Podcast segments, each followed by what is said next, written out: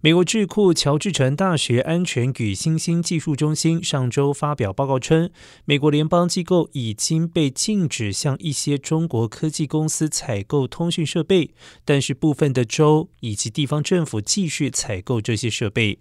从二零一八年以来，联邦机构已经被禁止向中国科技公司华为、中兴通讯、海康威视、浙江大华技术公司、海能达采购产品。但尽管联邦政府努力阻止中国电信设备进入美国供应链，但是部分的州和地方政府却继续购买这些被认定为对国家安全构成威胁的产品。